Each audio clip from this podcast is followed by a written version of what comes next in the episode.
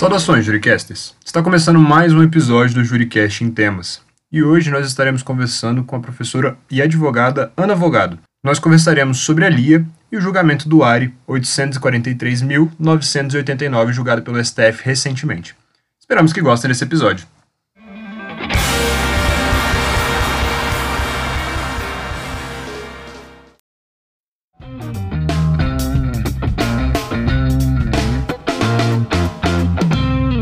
Primeiramente, gostaria de agradecer Ana Vogado por estar aqui com a gente hoje. É, queria que você falasse um pouquinho sobre você, quem é a Ana, de onde é que surgiu a paixão dela pelo direito e qual que é a atuação dela hoje em dia é, no direito, quem que é a Ana hoje no mundo jurídico e também no, na academia. Tá bom, olha, prazer, então, é, a todos vocês, eu sou Ana Vogado, engraçado que meu nome é Ana Luísa, mas todo mundo me chama de Ana Bogada, alguns amigos nem sabem que meu nome é Ana Luísa. É, bom, falar sobre a Ana, eu gosto muito de falar sobre a Ana, um pouco assim, autocentrado. É, pode levar várias horas aqui, mas eu diria que a Ana é uma pessoa que quer fazer tudo. E aí entrou a minha paixão pelo direito. Antes mesmo de querer direito. Eu queria fazer arquitetura quando eu era mais nova. É, mas eu era aquela menina que eu quero fazer arquitetura, mas eu também gosto de fazer isso, eu gosto de fazer aquilo, gostava de estar em todos os projetos da escola, todos os projetos da faculdade. E aí sempre me falavam, hum, acho que você é muito boa de argumentação, acho que você tem uma postura para isso, para aquilo. Fui começando a me apaixonar pelo mundo do direito. E cá estou eu. Eu sou da Universidade de Brasília, formada na Universidade de Brasília, UNB. Então eu passei até muito jovem no curso, mas eu nunca olhei para trás porque é, eu sei que foi a melhor escolha que eu já fiz. Lá eu me encontrei, passei por diversos projetos como advogada, empresa júnior, e entrei no escritório de advocacia, Malta Advogados, que eu estou hoje. E encontrei no direito também uma partezinha ali da Ana que quer fazer tudo, que eu consigo implementar, seja em questões de liderança, seja em questões de tentar causar um impacto, de fazer uma coisa nova, de ser criativa. Então, tentar trazer aqui para o direito um pouquinho da criatividade que esse mundo não estava tão habituado assim há um tempo atrás. Na academia, então, como quem gosta assim de é, ter uma sarna para se coçar, como diz minha mãe, é, logo depois que eu saí da faculdade, eu fui fazer mestrado. A área que, que eu atuo no escritório é preponderantemente direito sancionador, então que envolve improbidade administrativa, que a gente veio falar hoje, é, anticorrupção, então alguns casos de direito penal, é, em tomada de conta especial, direito administrativo no geral. E eu fui fazer um mestrado nessa área lá na UNB também. E fiz agora, defendi a minha dissertação com o tema sobre a nova lei de improbidade administrativa. E agora estou aí já olhando esse tal de doutorado. E também fui professora na UNB junto com o professor Tiago Sombra da matéria de anticorrupção. Foi uma experiência incrível. E a gente está aí sempre tentando buscar novos projetos. Maravilha, Ana. É, antes de passar para começar o nosso episódio, queria também dar boas-vindas ao nosso produtor, é, que normalmente está nos backstage, mas ele às vezes ele não aparece aqui no, no Juricast, mas é uma das pessoas mais essenciais aqui na nossa caminhada. Então, Luiz, é, obrigado por estar aqui com a gente. Enfim, dê, dê suas saudações aí para o nosso público. Agradeço demais, João, agradecendo pela presença. Vamos que vamos. Maravilha. E para começar esse episódio, a gente tem uma tradição aqui no Juricast que é sempre pedir para os nossos convidados falarem um livro, uma música e uma bebida. Então, quais são as suas três recomendações, Ana? Olha, livro, teria alguns preferidos que eu poderia falar, mas eu vou falar o que eu estou terminando de ler, que eu estou apaixonada, que é O Alquimista, de Paulo Coelho. Acho que é uma leitura obrigatória para todos. É... Uma bebida. Eu diria, assim, um milkshake. Mas, mas assim, para tentar ser um pouco mais culta, a gente pode trocar por vinho. e uma música, eu acho que uma música que eu gosto bastante é algum ritmo. É, acho que é uma música bem legal que tá do Jovem Dionísio, né? Que eu ando escutando frequentemente. Neste lugar, ondas não são do mar, quero em breve vida leve. Maravilha. E como nossos ouvintes devem ter lido no título desse episódio, hoje a gente vai falar sobre a LIA e as principais repercussões com a última decisão do Supremo Tribunal Federal. E a Ana está aqui hoje para poder expor um pouquinho disso para a gente, sendo a pessoa mais qualificada aqui da nossa conversa para falar sobre isso. Então, Ana, para a gente poder começar esse debate, é, eu acho interessante tratar sobre esse tema até uma visão acadêmica também, porque a doutrina ela sempre entendeu a improbidade como uma espécie de legalidade qualificada pela intenção ou seja pelo dolo. Só que a nova legislação, os legisladores eles excluíram a culpa grave, né? Conhecido como erro grosseiro, enfim. Como é que é a sua opinião e sua visão sobre esse tema? Se você vê com bons olhos, com maus olhos, é, suas críticas acadêmicas, suas críticas legislativas? Certo. É, eu já vou dar um spoiler do final, que eu vejo com muito bons olhos. É, inclusive, a minha dissertação foi sobre isso, de é, tentar entender se a retirada da, da condenação a título de culpa causava um afrouxamento do combate à corrupção, ou, na verdade, significaria mais segurança jurídica aos administradores. Né? É, o que acontecia é, é, como você bem falou, antigamente sempre se entendeu, inclusive por decisões do Superior Tribunal de Justiça, que se tornaram é, preponderantes, que a improbidade a gente não podia confundir ela com uma ilegalidade. Então, nós temos alguns tipos de ilícito civil, de é, problemas, vou tentar explicar de uma forma mais didática, de alguns erros que vão sendo cometidos. E na administração, os servidores não estão é, isentos da, da possibilidade de cometerem esses erros. Então, pode ser que um servidor ele faça algum ato que depois cause um dano para a administração. Só que o que você precisa fazer é distinguir esse ato. Se esse ato ele é um ato ilegal, simplesmente, que a gente tem ali algum tipo de punição, advertência, suspensão no servidor, que é proporcional àquele ato, ou se ele vai se tornar uma improbidade. Então, a gente nunca pode confundir improbidade com ilegalidade, uma mera ilegalidade. E o que, que diferia tudo isso? A, os, o viés subjetivo da conduta do agente. Se aquele agente foi corrupto, se ele foi desonesto, ou se ele só foi inábil, se ele foi negligente.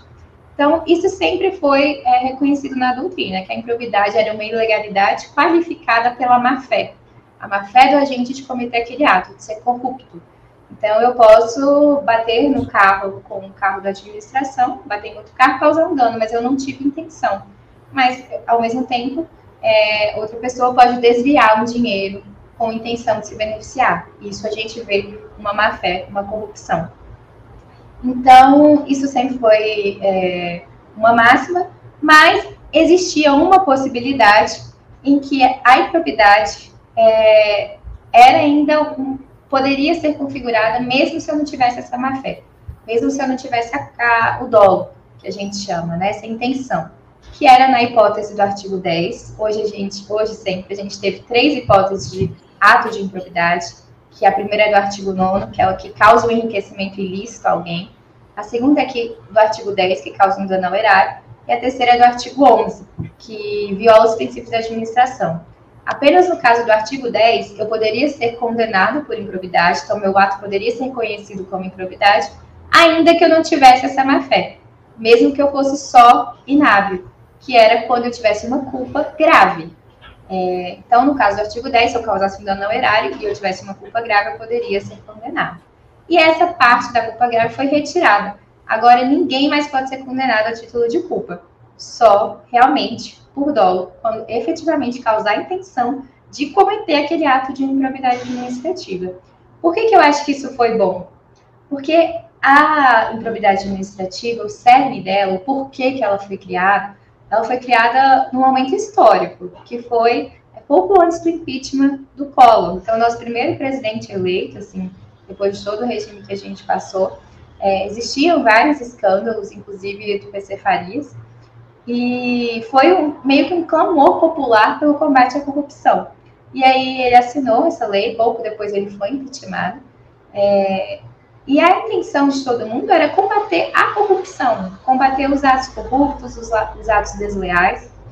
E você condenar alguém com, sanções, com sanções tão graves como da improbidade, que por mais que a gente não esteja falando de pena de privativa de liberdade, de prisão, a gente está falando de suspensão dos direitos políticos, de proibição de contratar com o poder público. É, então, assim, se você suspende os direitos políticos de alguém, isso é muito grave. Multas extremamente exorbitantes, é, perda de função pública, perda de cargo. Então, são sanções tão graves e elas são incompatíveis com o sistema da improbidade administrativa, elas são incompatíveis com um ato que não foi corrupto, não foi desleal. Então, eu punir um ato que não teve a intenção com a improbidade é desproporcional, que a gente precisa no direito da proporcionalidade em todos os aspectos, seja adequação, necessidade e proporcionalidade em sentido estrito. Então, eu entendo que as penas da improbidade são inadequadas para penar um ato que foi culposo. Porque eu tenho outros tipos de pena. Eu tenho um PAD, eu tenho uma tomada de conta especial, que a pessoa sofre uma advertência, ressarce o valor do dano ao erário, ela não precisa sofrer uma improbidade, ser taxada de corrupta, porque ela causou aquele ato que é, foi mínimo diante dos valores da administração. Interessante esse ponto, Ana, porque na jurisprudência tradicional do STJ, é, ela exigiu dolo, mas o dolo genérico já era suficiente, e a nova lei ela fez essa nova mudança, né? É, exatamente. E eu acho, assim, o ponto central também, é, ainda mais me debruçando sobre essa questão de se a culpa ela causa esse afrouxamento no combate à corrupção, porque o que eu me assustei no início, quando essa lei foi publicada, foi que surgiram vários debates, vários artigos dizendo que a lei era um afrouxamento do combate à corrupção, a lei da impunidade administrativa, ela foi nomeada assim. É, e eu pensei, gente, eu que vivo a prática é, do dia a dia desses processos, eu não entendia que isso aconteceria, porque eu sabia que a persecução administrativa ela ia continuar da mesma forma, né? É, e, e, esses atos eles poderiam ser apenados por outras vias. E aí eu pensei, não é possível que realmente seja um, um afrouxamento tão grande assim no combate à corrupção.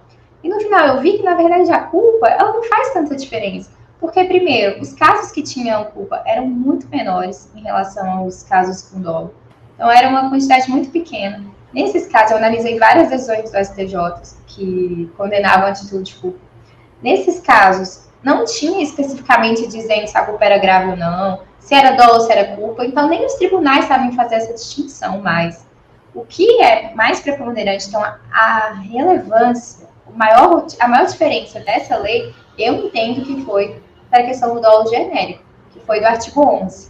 Artigo 11, que é o de causar é, violações aos princípios da administração, antes ele era usado como um coringa, porque assim, ah, eu quero perseguir por ato de improbidade.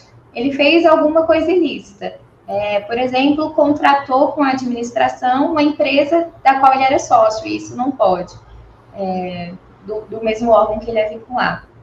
Mas às vezes ele não tinha uma intenção de se beneficiar daquele contrato, foi só realmente uma, até uma ingenuidade, ser leigo, não saber que não podia. É, apesar da gente não poder alegar, né, que é desconhecimento da lei, às vezes acontece. É, então, às vezes não, ah, não era enriquecimento ilícito porque ele não se beneficiou. Não causou um dano na erário porque o contrato foi prestado. Ah, mas foi contra a lei de licitações. Vou enquadrar ele aqui no artigo 11 porque ele foi contra o princípio da legalidade. Só que era difícil comprovar o dolo. Então, o que, que eles faziam? É, admitiu, começou a se admitir o dolo genérico, que não necessariamente eu tenho a intenção de ser corrupta, ser ímproba, mas eu tenho a intenção de praticar aquele ato que está proibido na lei. Então, se a lei fala, eu não posso contratar, a empresa de qual eu sou sócio não, posso, não pode contratar com o poder público, pelo órgão ao qual estou vinculado, não é, bastava para eles que eu fizesse esse ato que está disposto, independentemente da minha intenção. Então, esse dolo genérico ficou quase que um tipo aberto, que a gente chama, até no direito penal. E no Brasil é proibido o tipo aberto. Então, é inconstitucional, porque a gente precisa ter, é, saber, ter segurança jurídica das leis às quais a gente está submetido. E então era muito usado como esse tanto porque é um artigo muito genérico, é, então qualquer coisa podia ser colocada, quanto porque eles admitiam o dolo genérico. Hoje precisa ser o dolo específico, então eu tenho que ter a intenção de realmente praticar um ato que eu sei ser ilegal, e para ter algum tipo de benefício com isso.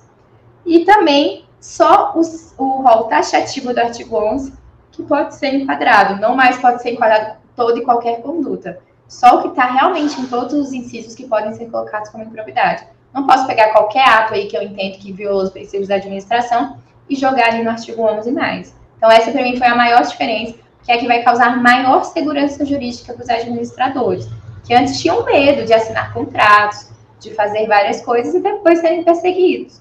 Porque a improbidade não é assim, matar alguém, tem lá especificado. Pode ser assinar um contrato, pode se tornar um ato ímprobo. Pode ser da, viajar, fazer uma viagem institucional, uma contratação. Isso pode ser super legal ou pode ser ilegal, a depender do que for acontecer naquele contexto. E isso é muito. Rapidão, Luiz, só para poder fazer essa digressão rápida. Isso é muito real, porque às vezes a gente ouve improbidade administrativa, a gente pensa em lavagem de dinheiro, a gente já pensa nessa questão é, que parece ser muito longe da gente, mas para quem é servidor público, para quem é, atua na parte de contratação junto ao serviço público, é muito presente essa realidade. Eu já, atuei num caso, quem já atuou em processo administrativo sabe o terror que é às vezes, né? Para quem é mais acostumado com o processo civil, então, mais ainda. Mas já tive a oportunidade de trabalhar em um caso em que a servidora realmente ela foi inábil. E ela estava respondendo por improbidade, sendo que não teve nem dano ao horário. Foi simplesmente a, a desatenção a um preceito legal. Então, assim, eu parei para pensar, eu falei, caramba, não teve dano ao horário, não teve dolo, e a pessoa ainda está sendo julgada e foi condenada, acho que na esfera administrativa, por quê, sabe? Assim, eu acho que eu, eu sigo muito o que você pensou, do que você, do que você falou e que você pensa em relação à sua visão sobre a, a, estrito cumprimento do dolo, né? Só o dolo realmente, não o dolo genérico nem a culpa grave, ser, ser o requisito essencial para se ter a improbidade efetivamente. Mas enfim, Luiz, você ia, você ia fazer alguma pergunta? É engraçado porque eu lembro que na tramitação da, do PL tinha muita discussão mesmo. O pessoal do Ministério Público criticava muito, falando que era ofensa e tudo mais. E eu lembro que, na prática, a mera prestação, a mero atraso na prestação de contas já configuraria a improbidade, né? Então, enfim. Era igual a questão da licitação também, né? É. É, a mera é, inexigibilidade, o entendimento da inexigibilidade de licitação ia presumir um dano ao erário. Então, às vezes, a empresa é, prestou o serviço corretamente, entregou os produtos, mas só porque não houve a licitação era presumido tinha havido um dano ao erário ali, porque não houve a competição e a garantia de que tiveram os melhores preços. Ana, é, acho que uma das principais questões no julgamento do STF foi definir se a alteração do artigo 10 da lei era retroativa ou não. Na lei não havia essa previsão expressa. Agora eu queria saber a sua posição. Certo. É, eu fiquei até muito feliz com o posicionamento do STF assim, acho que até tiveram teses que eram até mais favoráveis para os réus, como advogada, isso deixaria a gente até em melhores lençóis. É, mas eu achei que foi bem justo que foi colocado, porque o SF ele decidiu que vai se aplicar aos casos em curso, né? É, os que já tiveram transitado em julgado, não vai se aplicar a retroatividade da, do artigo 10, no sentido de não mais condenar o que aquele que, que causou um ato por culpa. Eu considero que precisa retroagir a lei. Até nesse ponto, então, eu discordo do STF, porque eu acredito que não é, não é justo para o Estado de Direito, não é compatível o Estado de Direito você manter uma condenação de alguém muito, que foi condenado há muito tempo atrás, é, por um ato que depois o próprio Estado, o próprio legislador, é, considerou que ele é irrelevante.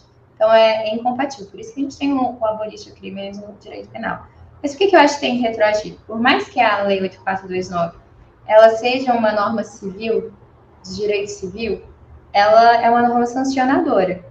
Então, sempre foi é, majoritário o entendimento de que a Lei 8429, a Lei de Improbidade, ela se aproxima muito mais do direito penal do que do direito civil.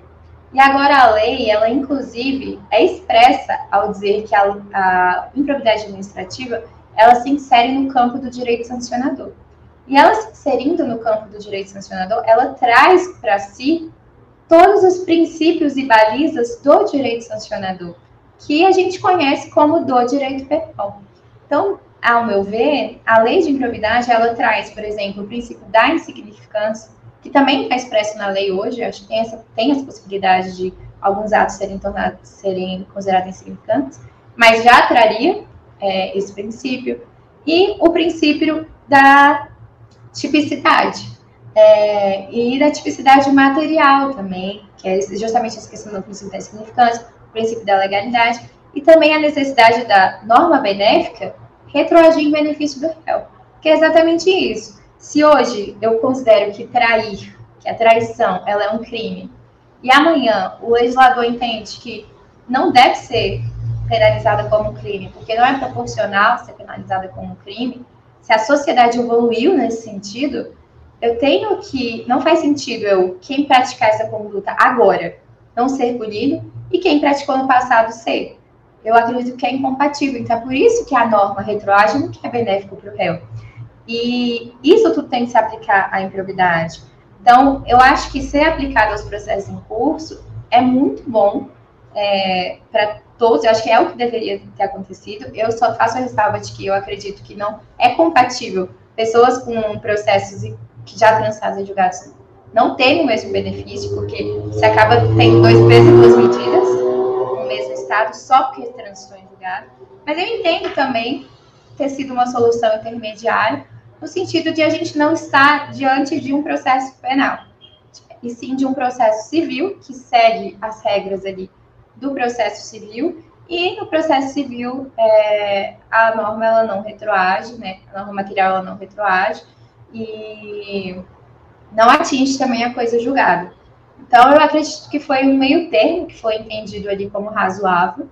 É, acredito que, assim, foi melhor do que, do que pior. Foi melhor do que pior, mas poderia ter sido ainda um pouco melhor nesse sentido. Talvez a, a hipótese da ação rescisória também fosse até um pouco mais justa, porque aqueles processos que ainda pudessem ter, ser mutáveis, que é a ação rescisória, ainda está ali para mudar o jogo de algum jeito, também ser atingido. Foi uma tese que foi proposta por um dos ministros, mas ela não foi acolhida pela maioria. É, mas eu entendo sim que a norma ela tem que retroagir, não só a questão da culpa, mas outras questões. A prescrição ela foi considerada como não retroativa. De novo, eu também entendo, porque acaba que é, dá segurança jurídica a não retroação ao órgão do Ministério Público, né, que tinha um prazo X para poder entrar com a ação e não o Y que tem agora. Então, eu entendo também essa questão, acho que é até mais justa do que a questão da retroação da, da culpa. Mas eu acho que em outros pontos também a norma ela vai ter que retroagir. Então, até mesmo para comprovação de dolo específico, no caso do artigo 11, eu acho que essa discussão ela vai chegar em algum momento lá e ela vai ter que acontecer desse jeito, apesar da gente já ter balizas de como interpretá-la, né? Mas o STF deixou muito claro que estava falando só do artigo 10, não estava falando do artigo 11 ou de qualquer outra coisa. Mas eu acho que essa discussão ela vai chegar e eu acho que a norma também vai ter que retroagir nesse sentido.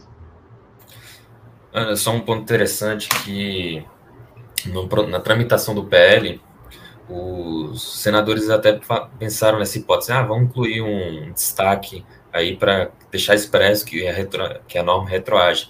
Mas eles falam, não, assim, a jurisprudência já é consolidada, então acho que não precisa, né? É, eu até nem conhecia esse destaque, é, mas infelizmente não foi deixado, né? Porque é, seria até evitaria todas essas discussões, porque foi assim, quando a lei entrou em vigor, foi uma bagunça, foi uma corrida. É, advogados protocolando petição, pedindo ou para suspender o processo até julgamento da matéria pelos tribunais superiores, ou para o juiz já aplicar a retroação, é, ou, ou até o próprio Ministério Público fazendo nota técnica, é, dizendo que não ia retroagir, o porquê que não iria retroagir. Então, assim, é foi realmente uma briga de todos os lados. Inclusive dentro da própria administração, a gente viu aí a, a não legitimidade, né, a retirada da legitimidade das advocacias públicas para a ação, e agora o STF decidiu que é inconstitucional, então elas vão é, poder continuar ajuizando a ação. É, então foi uma briga, assim, que a gente só conseguiu resolver um pedacinho dela. Ainda tem muitas coisas aí que eu vejo pela frente. Por exemplo, muitas pessoas nem se atentaram a isso, mas a gente hoje tem uma coisa é, muito forte na improbidade que vem do derivada do direito penal, que é a possibilidade de uma sentença absolutória do direito no processo penal repercutir na improbidade administrativa, independentemente do, do motivo.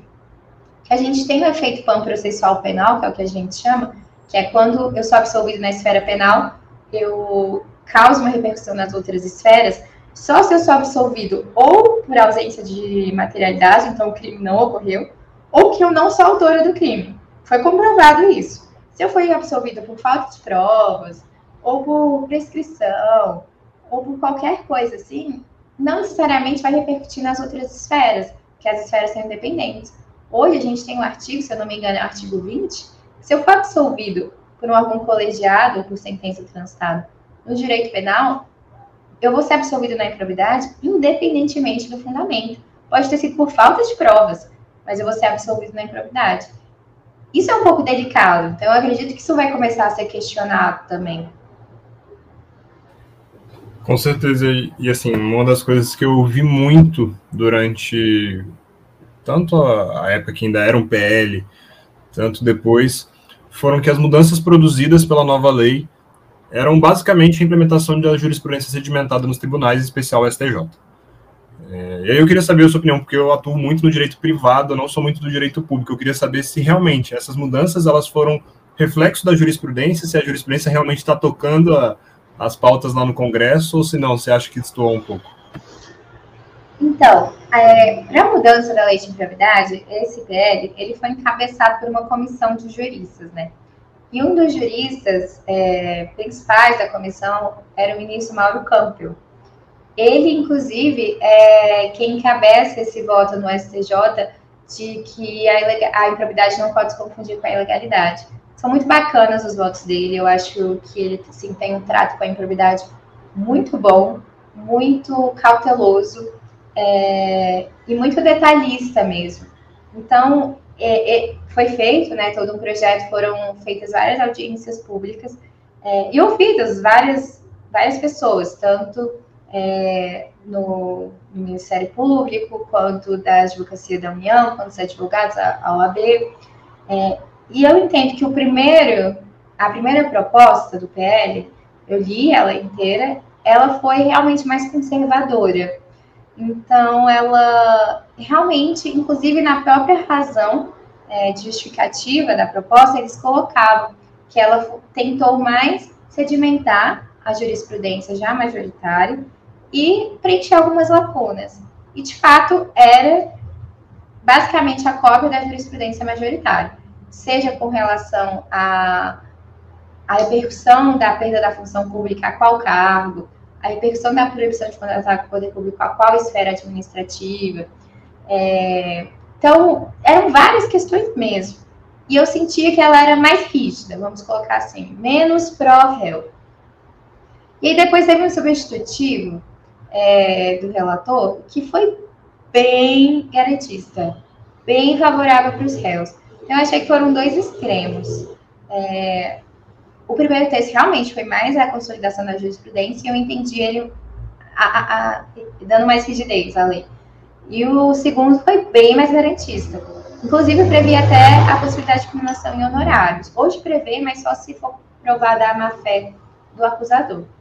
Mas ele era bem garantista. E aí, depois, o texto final foi um meio termo. Um meio termo entre os dois. Assim. Então, eu senti que foi quase um leilão, sabe? Você coloca ali muitas coisas ruins para depois vir alguém com muitas coisas boas e falar, tá, então eu vou negociar isso, você negocia aquilo, sabe? Eu vou fazer um leilão, quem dá mais pelo meu coração. Eu entendi que foi mais ou menos isso que aconteceu. E a gente achou um meio termo. Eu acredito que esse texto final não tenha sido tão reforçador da posição da jurisprudência como o primeiro, não. Eu acho que tem muita inovação aí, muitas coisas, inclusive, contrárias ao que era decidido na jurisprudência. E é por isso que está causando, talvez, esse bafafá todo. Por exemplo, hoje a gente tem que a multa, ela não pode ultrapassar a esfera dos, do autor da herança, né? Então, não pode atingir os herdeiros. Porque a multa é personalíssima, não é igual ao ressarcimento ao erário, que é uma indenização, que passa assim. A multa é uma sanção, e sanção é personalíssima. Antes a jurisprudência entendia que podia passar assim, menos no caso do artigo 11. Hoje a gente tem que é, a, a proibição de contratar com o poder público, a perda da função, vai se limitar àquele cargo da época, ou se limitar ao ente, podendo extrapolar só dependendo do caso. E antes a jurisprudência oscilava, mas majoritariamente entendia que ultrapassava, podia ser qualquer cargo, podia ser qualquer função. Então, eu achei que hoje o texto está bem meio termo, assim. Então, assim, olha, você não pode fazer isso. Mas se as circunstâncias forem bem graves, tá bom, juiz, você pode. Mas, então, nesse ponto, acaba indo um pouco a, é, a favor da jurisprudência, mas no ponto central, que é a regra geral, que tem que ser a regra geral, o juiz não pode usar a exceção para todos os casos, né? Eu acho que ele não está tão, tão repetindo a jurisprudência, não. Ana, agora um, um, ponto interessante, falando assim de segurança jurídica, né? A doutrina, dos livros que eu li e tudo mais, falavam do delito de hermenêutica, aquele conflito de interpretação. Antes era considerado que não pode ser considerado improbidade a divergência de interpretação. A jurisprudência, como é que tá? Ela está pacificada nesse sentido? Olha, é, hoje, pela própria lei, não pode ser considerado. A gente, não, a gente tem um crime de hermenêutica, né, que é considerado que não pode existir, e nem a improbidade de hermenêutica. Hoje o texto da lei ele vem muito mais nesse sentido de proteger a interpretação. Tem um artigo, inclusive, específico sobre isso, de que não vai ser considerada improbidade administrativa a divergência de interpretação legislativa ou alteração posterior do entendimento. É, é mais difícil a gente ver é, esses casos como um entendimento pacificado, do tipo, pode sim a, a, a improbidade hermenêutica existir. A gente não vai achar uma jurisprudência dessa forma.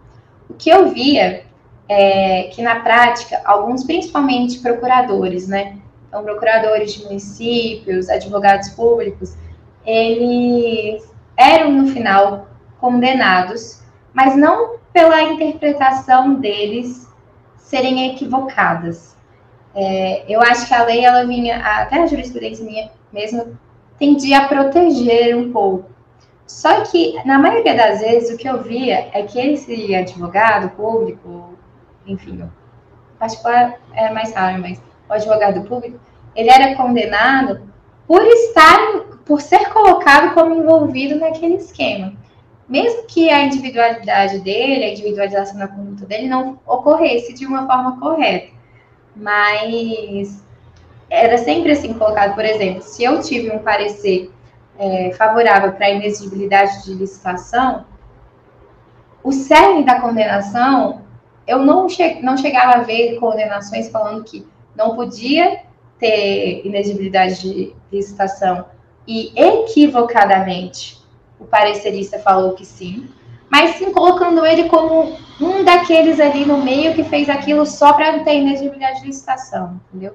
Então, eu, achava, eu acho que essa questão da não individualização das condutas acabava por fazer com que, sim, a jurisprudência acabasse condenando aquele que teve uma interpretação equivocada da lei, da possibilidade ali, que era uma parte das vezes em questão de contratação, mas não necessariamente por ele ter tido uma interpretação que depois considerou que ela foi inadequada, mas sim porque achou que o esquema inteiro foi ilegítimo e ele foi colocado como parte disso.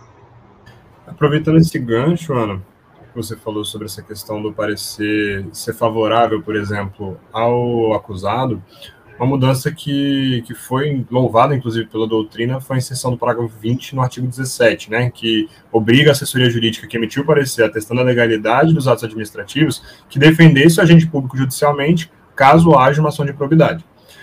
É, desse ponto, a gente consegue observar, inclusive, esse, essa ideia que você trouxe de pró-réu, né? No nosso caso, não é réu porque, enfim, é ação de probidade, mas assim, pró-acusado, pró-pessoa que está sendo ali inquirida. É, isso torna o, o, processo um pouco mais equânime, né? Traz um equilíbrio processual para as partes. É, como é que você vê esse ponto desse, dessa, dessa nova disposição legal, trazendo a obrigatoriedade desse parecer também vir para a esfera judicial? É, eu acho legal, assim, eu acho que a intenção foi muito boa. Até mesmo porque já tem um tempo, assim, até mesmo pelas mudanças da lei de licitações, que vem sendo entendido que o parecerista ele teria responsabilidade é, sobre aquele, aquela opinião, se ele tivesse agido com determinadas circunstâncias, porque meio que o agente público ele ficava vinculado ao parecer. Então, se existe essa vinculação, acaba que ele agiu em conformidade com o parecerista e o parecerista teria responsabilidade. É, mas eu acho que na prática é muito difícil isso do parecerista, é, do procurador, defender.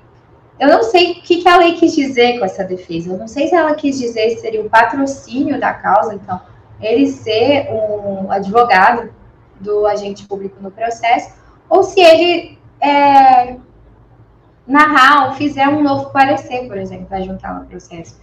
Só essa segunda opção eu acho que é louvável também.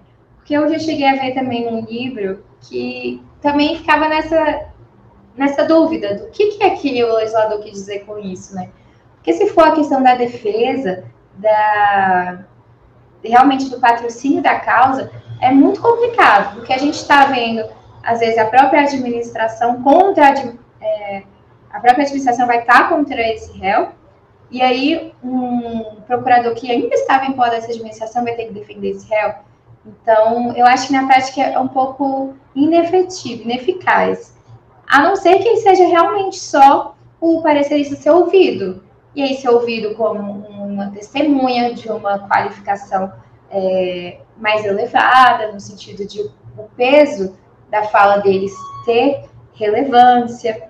É, aí eu acho que é uma questão até justa, porque se o agente público gestor ele seguiu a assessoria jurídica, em tese, se ele não seguisse a assessoria jurídica, ele queria ser um problema, queria ser condenado, porque não seguiu a assessoria jurídica. É, então, eu acho que é realmente um bom caminho. Mas eu ainda não consegui entender, e eu também depois nem me aprofundei sobre o que estão falando, sobre essa questão específica, é, qual é o sentido mesmo dessa intenção do legislador. Parece até que o STF entendeu que não era mais obrigado a, que o procurador não era mais obrigado. Acho que foi esse julgamento, acho que foi ontem. Perfeito. Então, é, é, justamente porque eu, eu, realmente acho que eu não sei quais foram as razões de decidir, né? Não cheguei a olhar. Mas eu acho que na prática é de difícil, difícil processamento isso.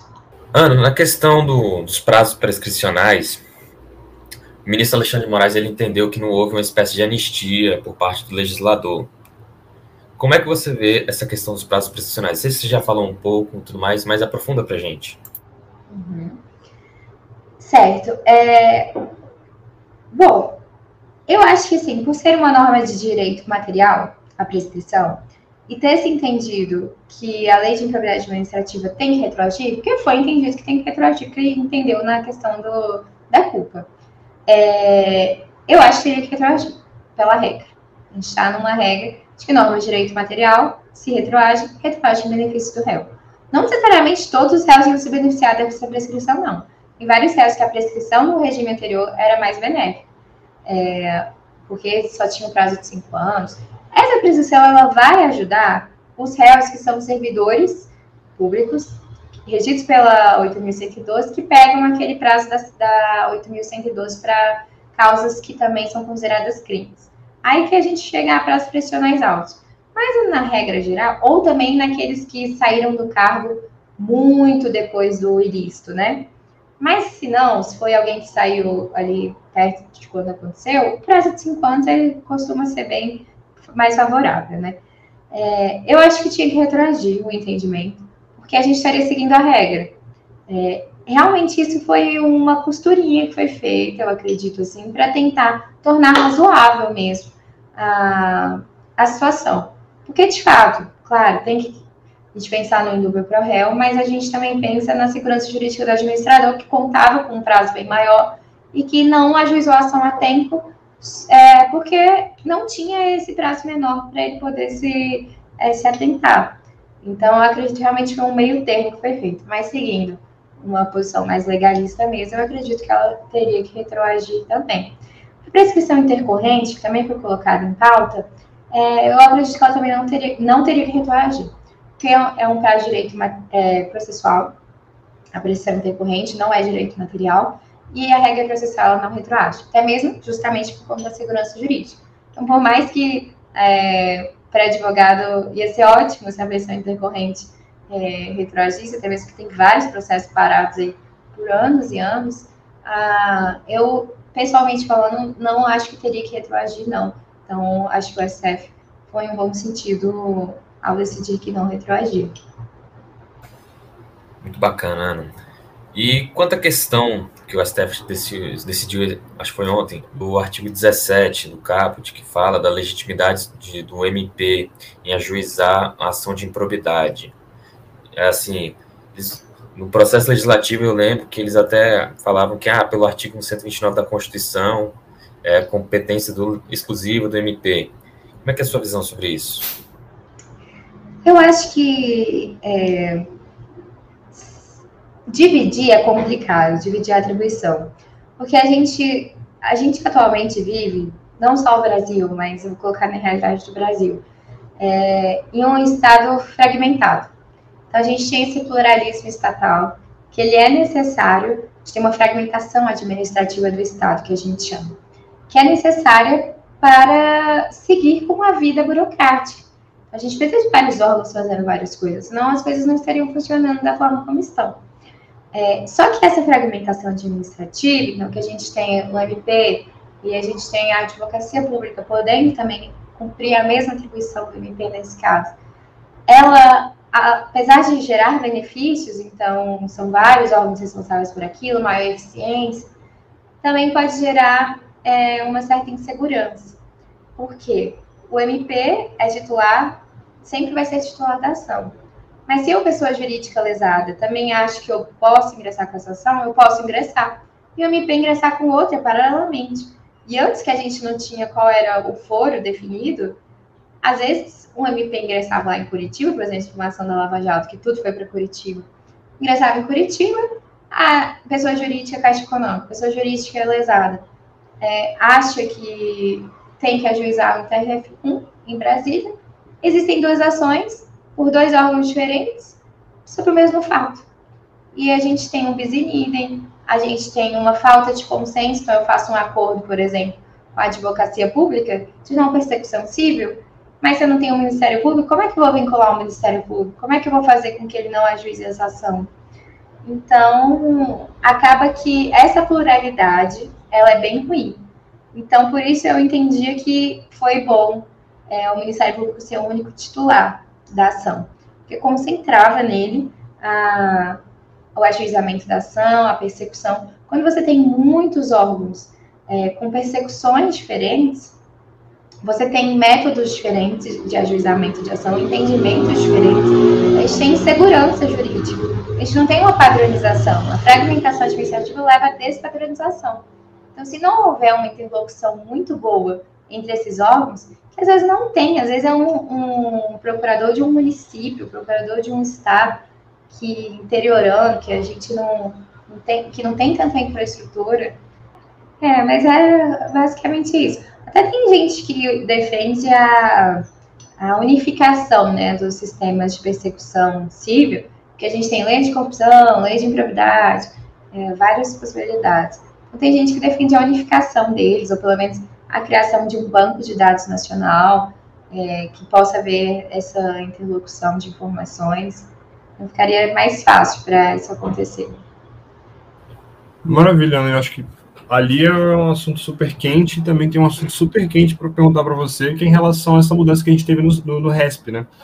Acerca da relevância presumida nos casos de improbidade administrativa. É, a sua visão acerca desse assunto vai ter um maior acesso à justiça, vai existir uma maior estabilidade jurisprudencial com o STJ recebendo esses casos é, de uma forma um pouco mais aberta do que recebia antigamente. Como é que você olha, quais são seus olhos para essa mudança processual?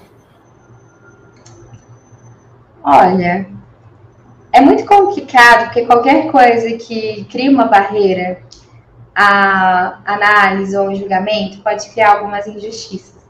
A gente vê, às vezes, vários casos que precisam ir as instâncias superiores para verificar matérias de direito e etc. Que existem muitas súmulas de barreira já, muitas. Então, a súmula. Eu entendo.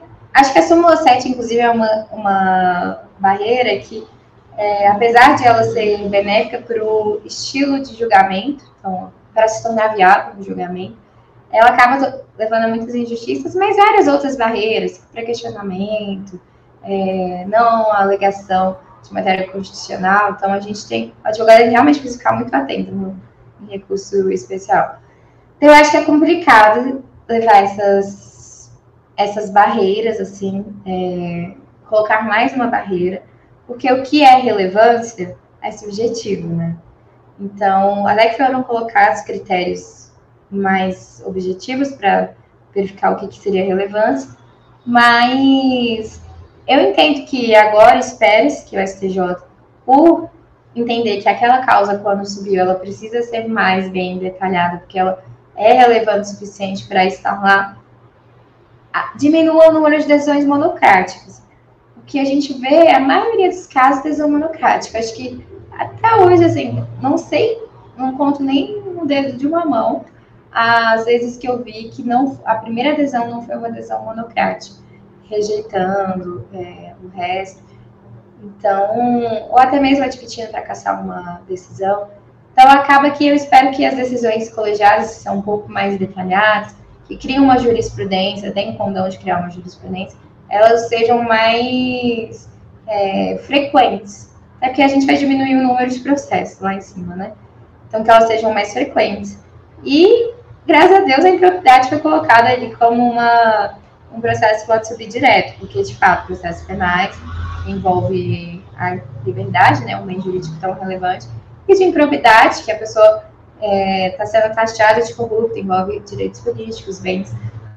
Então, Ana, para aqueles que ainda não, agora trazendo né, para o mundo acadêmico, que a gente gosta também de conversar não só com a realidade prática, mas também com o mundo acadêmico, para aqueles que eles não, ainda não leram a sua dissertação e estão curiosos para saber sobre o tema, é, o que, que você fala no, no, texto que você escreveu sobre os impactos das alterações no sistema de probidade administrativa pela Lei 14.230 e a tipicidade do ato culposo, segurança jurídica ou enfraquecimento da, da, do combate à corrupção?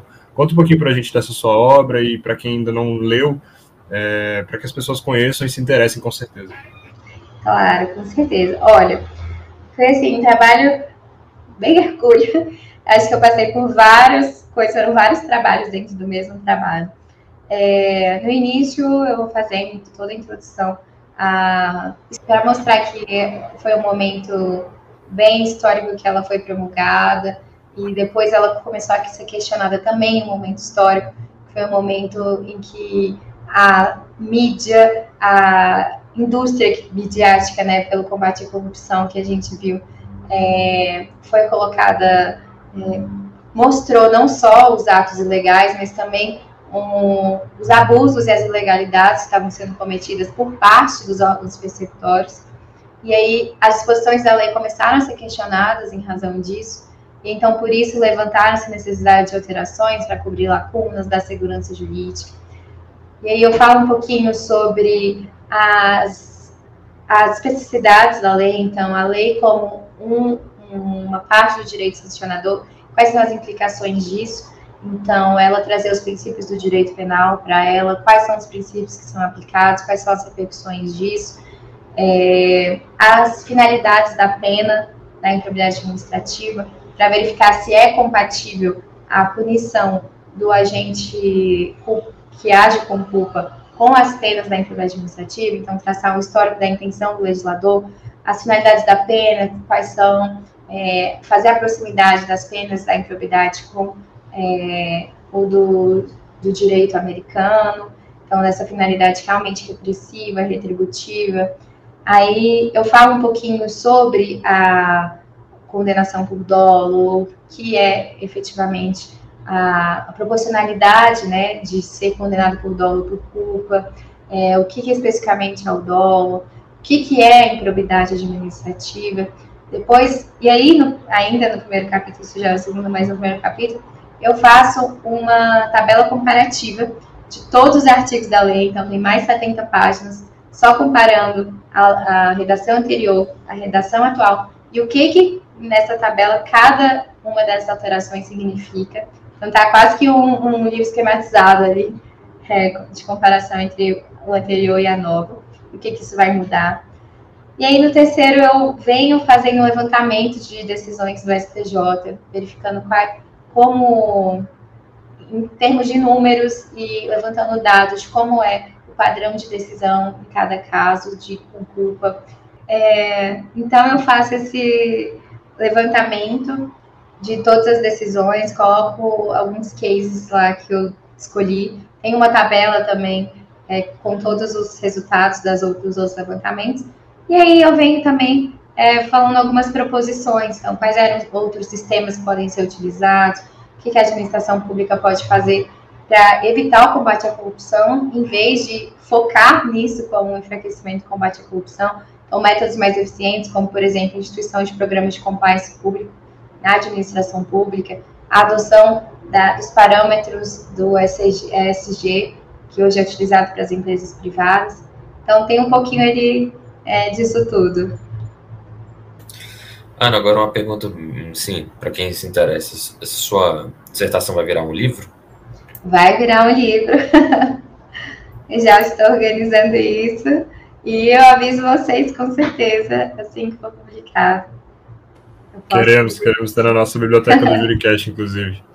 Tanto no nossa biblioteca física quanto no nosso quadro. A gente tem um quadro aqui no Juricast, Ana, que é o Biblioteca do Juricast, que a gente pega o livro do autor, a gente destrincha ele inteirinho, o autor vai comentando sobre os capítulos, sobre as ideias que ele teve, sobre as abordagens que ele traz. Então, com certeza fica aí para um, um, próximo episódio, inclusive. Mas Legal. te agradeço por ter vindo até o Juricast. Antes da gente encerrar esse episódio, normalmente a gente sempre pede referências culturais, seja livro, seja filme, seja podcast, seja música, sobre o tema que a gente abordou. E então sobre a Lia e sobre os, os últimos julgados né, do STF, quais são as principais referências que você traz? A Lia a gente não tem tanto manual assim, né, sobre a lei de propriedade administrativa, principalmente a nova. Mas eu gosto muito, gostei muito do livro do Marçal, é, o Marçal Gerson Filho, é, o Fábio Medina, é, eu acho que vários artigos também no Jota, eu gosto muito de acompanhar lá os artigos de opinião, que a gente vai tendo várias opiniões é, de, vários, de várias vertentes, né? Advogados, é, membros do Ministério Público e da Advocacia Pública. Então, eu acho que é um dos principais portais de notícia hoje que eu acompanho. Eu acho que seriam esses é, principais. Maravilha, Ana. Queria agradecer você, queria agradecer ao Luiz por estar aqui hoje. O Luiz não, é mais tímido, normalmente fica no nosso backstage, mas tem uma importância tão grande quanto. E eu fico muito feliz quando ele está aqui com, com a gente também. Eu vi que a gente tem um comentário aqui no YouTube. A Ana Carolina Chagas mandou parabéns. Então, Ana, com certeza é para você. É, então, por aqui a gente encerra esse episódio, a gente agradece você. E eu vou deixar você com as nossas razões finais. A gente tem aqui no Juricast razões finais, então deixe suas últimas palavras, seus conselhos, suas reclamações. Fique à vontade para poder fazer suas razões finais aqui. Muito obrigada. É, bom, razão final, minha reclamação é para a minha internet, que caiu quatro vezes aqui, mas não vai cair agora, por favor. É, meu agradecimento para vocês, é muito bom o convite é, para participar dessa conversa. Eu, eu adoro assim falar, vocês perceberam. E os meus, os meus conselhos é, assim, continuem nessa trajetória vocês. Eu acho que é incrível e dá oportunidade para as pessoas esse espaço. Eu acho que é um crescimento mútuo, é, tanto para vocês quanto para a gente, quanto para as pessoas que estão assistindo, com certeza. É, eu gosto muito desses projetos e eu acho que eu desejo muita sorte. Eu acho não, eu tenho certeza, eu desejo muita sorte para vocês. É, muito nessa caminhada e muito sucesso. Eu estou sempre à disposição quando precisar. A gente fala sobre esse e vários outros temas. É, e contem sempre comigo. Muito obrigada a todos que estão assistindo. E estou sempre à disposição se tiverem qualquer dúvida, qualquer é, angústia aí sobre a nova Lia, a gente vai tentando decifrar. Obrigado, Ana. Obrigado, Luiz. E por aqui a gente encerra esse episódio. Tchau, tchau, pessoal.